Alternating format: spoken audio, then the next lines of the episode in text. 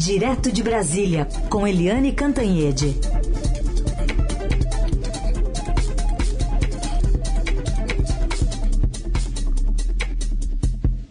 Oi, Eliane, bom dia. Bom dia, Heisen. Bom dia, ouvintes. Bom, vamos começar com essa investida aqui, essa reação TSE listando mais de 60 entidades que defendem a democracia. Uma delas é um está ligada a um órgão que é caro para o presidente, né? Quis usar como estrutura dele até, que é a BIM. Pois é, é o presidente Jair Bolsonaro conseguiu algo fantástico nesse país. O presidente Jair Bolsonaro conseguiu a maior onda de defesa da democracia é, de que se tem notícia desde que ele assumiu a presidência, né? Porque é, mais de 60 entidades já distribuíram notas de todas as áreas do país, é, várias entidades ligadas aos procuradores, aos movimentos de procuradoras, né, policiais federais, tanto delegados quanto, é, quanto peritos criminais. Imagina o pessoal da Polícia Federal fazendo manifestação pró-democracia, pró-urnas eletrônicas, pró-eleições é, limpas, né? Uh, você tem uh, todo mundo, né? O mundo uh, jurídico está se organizando para também fazer uma manifestação grande, é, espetacular, né? Até os Estados Unidos, né? A gente ontem tinha falado da nota da embaixada do, dos Estados Unidos aqui no Brasil, defendendo o, as urnas eletrônicas e o sistema eleitoral do Brasil como um modelo para o mundo.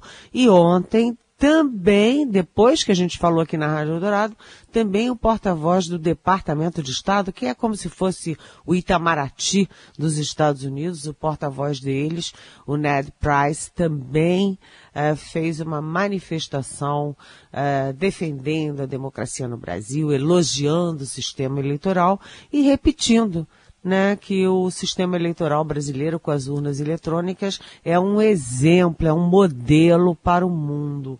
Ou seja, o presidente Jair Bolsonaro está isolado nesse ataque à justiça eleitoral, aos ministros do TSE, né, as urnas eletrônicas, toda hora falando que se não tiver mudança não tem democracia, umas coisas assim inacreditáveis. E o uh, enquanto você tem 60 entidades da sociedade civil defendendo o sistema eleitoral, a democracia e tal, uh, o manchete de hoje do nosso Estadão é mostrando que o presidente Bolsonaro envolve até órgãos de controle do governo, como a AGU, a Advocacia Geral da União, e a CGU, a Controladoria Geral da União, além das Forças Armadas, no, na, no sentido oposto. Né? Ah, inclusive o, o Wagner Rosário, que é o chefe da CGU, é o Controlador Geral da República, e o Bruno Bianco, que é o AGU, o Advogado Geral da União, estavam na reunião do presidente Bolsonaro com, uh, com os uh, embaixadores estrangeiros, dezenas e dezenas, né? Ou seja, eles participaram né, daquela cena lamentável, daquele espetáculo lamentável em que o próprio presidente da República é, esculhamba a imagem do Brasil para o mundo. É, e agora os Estados Unidos têm que dizer, não, presidente brasileiro, o Brasil não é tão ruim assim não, né? O Brasil, aliás, é um modelo, tem um modelo a ser seguido pelo mundo no sistema eleitoral. Olha, Heisen, o presidente Bolsonaro mobilizou o país contra ele e a favor da democracia. Bom, e as reações uh, prosseguem, né? A gente está acompanhando várias delas aí. Algumas são mais explícitas, outras mais veladas, né, Eliane? O que, que você diz, por exemplo, sobre como é que isso bateu no meio militar? Pois é, né? É, outra manchete aqui do nosso Estadão hoje é uma coluna do nosso William Vac, nosso colunista, brilhante colunista William Vac, dizendo que o Bolsonaro, olha só, aspas, Bolsonaro contribui para emporcalhar a credibilidade das Forças Armadas. É muito forte, mas é muito verdadeiro. E aí, é, os militares, diferentemente de procuradores, é, de pessoal da ABIN, de pessoal da Polícia Federal, não têm associações e, portanto, não, os militares não fazem notas políticas apoiando ou criticando isso ou aquilo. Né? Então, manifestação pública não. Mas dentro das Forças Armadas, essa, essa posição do presidente foi considerada anti nacionalista, né? Contra os interesses nacionais. Ele reuniu 70 embaixadores para falar mal do Brasil, mal das instituições, né? É, não pegou bem isso lá dentro, não. Ontem eu falei com um general de quatro estrelas, ou seja, o topo da carreira, e ele disse claramente, eu fiquei morrendo de vergonha com aquela cena do presidente é, esculhambando o Brasil para o mundo e uh, os militares. É, há uma notícia, saiu uma notícia de que o presidente tinha convidado os comandantes do Exército, da Marinha e da Aeronáutica para participar do espetáculo né, lamentável com os embaixadores e que eles não foram. Aí eu ontem conversei muito com militares da ativa e da reserva. Ninguém confirma que houve um convite. E acho muito difícil ter havido um convite. Por quê? É, o presidente da República, seja ele quem for, é comandante em chefe das Forças Armadas. Então, quando o presidente convida é, os comandantes militares, não é um convite, é uma convocação e os comandantes não têm como não ir, né? Dizer, não, não vou, não vou atender um convite, não vou atender uma convocação do comandante em chefe. Mas, sim, o que todo mundo, todos eles acharam muito plausível é que o presidente Jair Bolsonaro tenha usado, por exemplo, o ministro da Defesa, os generais do Palácio, para sondar os comandantes se seria o caso dos comandantes das três Forças Armadas irem à tal da reunião. Né? Os, todos os generais do Palácio estavam lá. Né? O, o AGU, o CGU, eu acabei de falar, também estavam lá. Né? Então pode ter tido uma sondagem e aí os comandantes podem e devem ter dito, olha, não é o caso, não temos nada a ver com, com eleição, não temos nada a ver com uma reunião política com embaixadores. Então, isso pode ter e deve ter havido, enquanto também por baixo dos panos, nos bastidores, né, os militares têm gente, inclusive dentro do Supremo Tribunal Federal, tem assessores de ministros que são militares, inclusive generais, né, é, e ah, houve recados informais dizendo, olha, nós não apoiamos golpes, nós não vamos dar golpe, nós não temos nada a ver com isso e nós não compartilhamos a posição uh, contrária ao combate, o ataque às urnas eletrônicas. Então, o ministro da Defesa tem um, um cargo político, ele pode agir politicamente, age e tal. Mas isso não significa que as Forças Armadas estejam dando pulos de alegria e satisfeitas com o que o Bolsonaro está fazendo. Não apenas com o país, não apenas com a justiça eleitoral, não apenas com a imagem do país, mas com a própria imagem da instituição Forças armadas, ou seja, é, ainda na linha de presidente da República jogou todo mundo contra ele, né, Heisen? Análise política direto de Brasília com Eliane Cantanhede. Brasília que teve a convenção ontem nacional do PDT, que lançou oficialmente a candidatura de Ciro Gomes à presidência. A gente vai ver um trechinho do discurso lá na convenção e em que o Ciro Gomes disse que a PEC kamikaze é um estelionato eleitoral, essa que aumentou benefícios às vésperas das eleições, e ele disse que se eleito vai acabar com o um orçamento secreto, que foi um esquema revelado pelo Estadão, e também com a reeleição à presidência da República. Enfim, tem um pacote aí, vamos ouvir o que ele disse. A mão ágil de Larápio é a que moldou a famigerada PEC kamikaze, o maior estelionato eleitoral de toda a nossa história essa mesma mão já havia costurado acordos com parte do Congresso e construído juntos um bunker de obscuras transações, o famigerado orçamento secreto, que vai acabar no primeiro dia do meu governo. E as duas mãos já haviam cooptado setores das Forças Armadas, atraídos vergonhosamente por benesses e mordomias que não dignificam o uniforme do Duque de Caxias. Bom, Eliane, tem também hoje a convenção do PT, mas vamos começar com o Ciro, então, essa oficialização, o que, que você diz? Olha, é, o discurso do Ciro foi, do Ciro Gomes, foi muito contundente, porque ele é contundente e foi muito verdadeiro. Quem há de discordar que o orçamento secreto é uma excrescência e é antidemocrático, ninguém pode discordar de uma coisa dessas. Né? Ele tocou em pontos centrais das mazelas brasileiras, como, por exemplo, a questão social, a fome, né, o descalabro na educação e na saúde.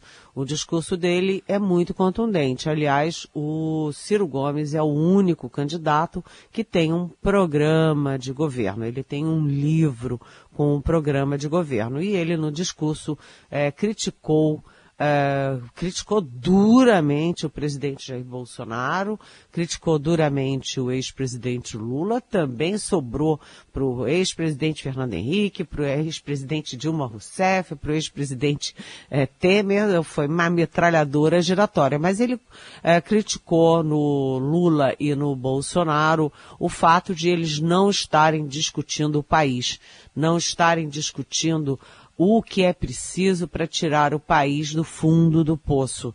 Né? É, um fica acusando o outro de corrupto, um fica acusando o outro de autoritário, o outro acusa o outro de comunista, e é só adjetivo para lá, adjetivo para cá, pancadaria, e eles não estão discutindo as questões centrais de importância para o Estado brasileiro, para a nação brasileira, para o pobre que passa fome. Então, o discurso do Ciro vale a pena ser lido é, pela contundência, pelo que ele diz. Mas eu, com os meus muitos anos de praia, Heisen, eu vi ouvi o discurso do Ciro e vi ali o discurso de um derrotado. Né? Começa quando ele diz que apesar dos pesares, o PDT vai fazer uma grande bancada. O que, que ele está dizendo? Olha, realmente não dá para a gente chegar à presidência, mas a minha campanha tem esse mérito, vamos fazer uma grande bancada. Outra coisa, ele disse, olha, realmente as pessoas me perguntam ou podem me perguntar por que que eu insisto tanto na minha candidatura com tantos obstáculos, né? Tantas armadilhas na expressão dele. E aí ele disse, por causa de quatro palavrinhas, por causa da fé, da paixão, da coragem e do desafio. Isso é um discurso de derrotado e é um discurso de quem está se preparando uh, para uh, disputar uma outra posição, a posição de líder da oposição, ganhe quem ganhar a eleição de outubro. Uh, com o livro dele, o programa dele, a contundência dele, o Ciro Gomes, que está na quarta eleição, ele já disputou três presidenciais, agora está na quarta. É, apesar de tudo isso, ele não chegou nunca a 10% aos dois dígitos das pesquisas. Portanto, as chances são muito poucas, ele é inteligente, ele sabe disso. O discurso foi um discurso de derrotado um discurso assim com um leve viés é, de tristeza, sabe, Raíssa, assim, é. mas uh, pronto para continuar na guerra e pronto para continuar na oposição. O discurso dele realmente foi muito duro com o presidente Bolsonaro, uh, falando de como ele entrega o país, de como ele uh, descuidou do país, atacou o país e de como ele jamais teve empatia com as pessoas que mais precisam no país, né? E também foi duro com o presidente, ex-presidente Lula, com o PT e criticou esse neoliberalismo. Agora, uma coisa curiosa é que o Ciro, por exemplo, ele ataca o teto de gastos. diz que é uma anomalia o teto de gastos, porque tira dinheiro de investimentos exatamente das áreas estratégicas. Bem, é, com isso ele fortalece o ataque tanto de Lula quanto de Bolsonaro ao teto de gastos, que é uma conquista da sociedade brasileira. Os políticos não podem sair gastando mais do que o país arrecada né? É elementar, meu caro Watson, como em qualquer família, como em qualquer casa. Mas a gente vê que nisso há uma união dos diferentes. Ciro Gomes, é, Luiz Inácio Lula da Silva e Jair Messias Bolsonaro, todos são contra o teto de gastos.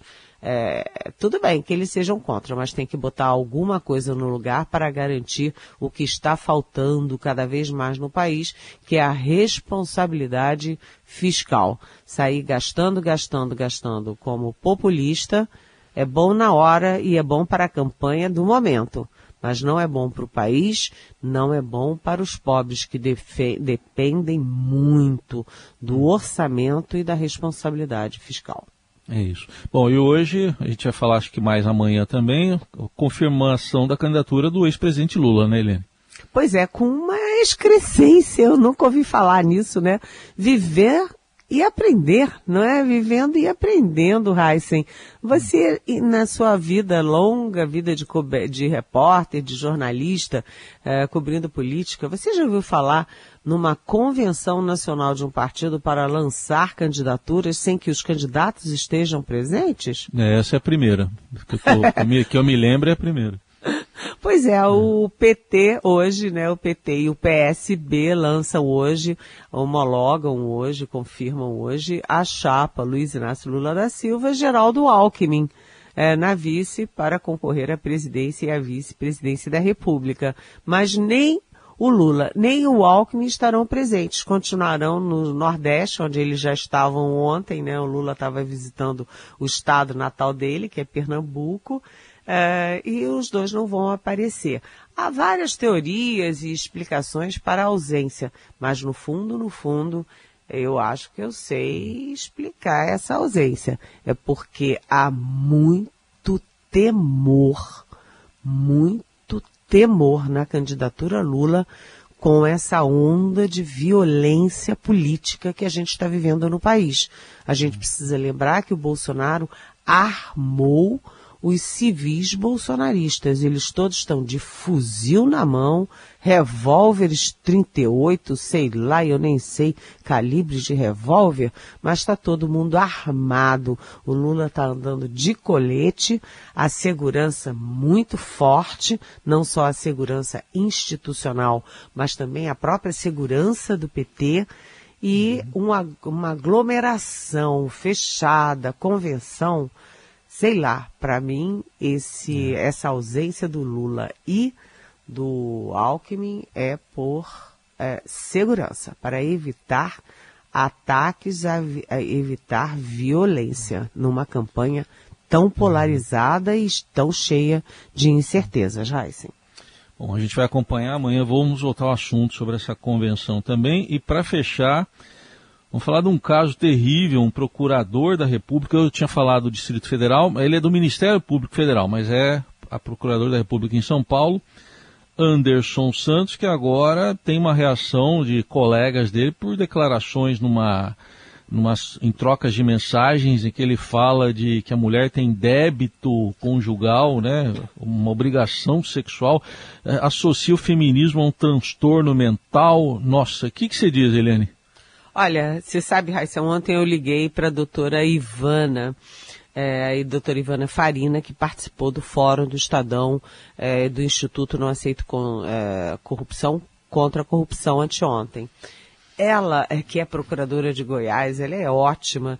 Ela estava tão indignada, tão indignada. Ela falou que é uma ignorância, é um ataque, é um absurdo. Ela falou, ela estava tão indignada, mas não foi é ela só que está indignada, não, porque os próprios procuradores é, homens estão muito indignados, inclusive o presidente da Associação Nacional dos Procuradores da República, que também citamos aqui ontem, que é o doutor Ubiratã caseta, né? Todo mundo muito indignado, até porque o procurador Anderson Santos de São Paulo, como você disse, né? Ele ele usou as redes institucionais para difundir essas ideias. Então o que, que ele disse? Que as mulheres têm obrigação sexual com seus maridos, têm débito conjugal né? E o feminismo é um transtorno mental. Gente, que homem maluco, né? Fora da casinha o cara. Mas ele não está sozinho não, né, Heisen? Porque isso tudo acontece num ambiente em que a gente está vendo os maiores absurdos, né? Você vê um anestesista que estupra as pacientes é, praticamente durante parto, né? As parturiantes vão ter o bebê e ele estupra as mulheres na hora do parto. Né? Você vê um cirurgião plástico que deforma as pacientes e quando dá tudo errado, ele sequestra as pacientes, esconde as pacientes para ninguém saber. Você vê é, uma juíza que sequestra uma garotinha de 11 anos grávida de um estupro, né? A, a juíza sequestra a garotinha da própria mãe para não dar tempo da garotinha fazer um, estupro, um, um, um aborto legal previsto na lei. É, aí o Ministério da Mulher, em vez de partir para cima dessa juíza que não quer cumprir a lei, parte para cima quer investigar os médicos que cumpriram a lei e fizeram o aborto. Tá tudo de pernas para o ar, não é?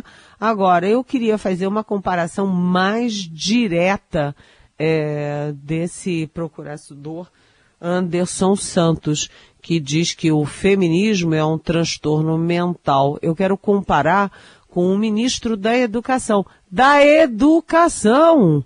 Que na primeira entrevista disse ao Estadão que os jovens gays são frutos de é, famílias desajustadas.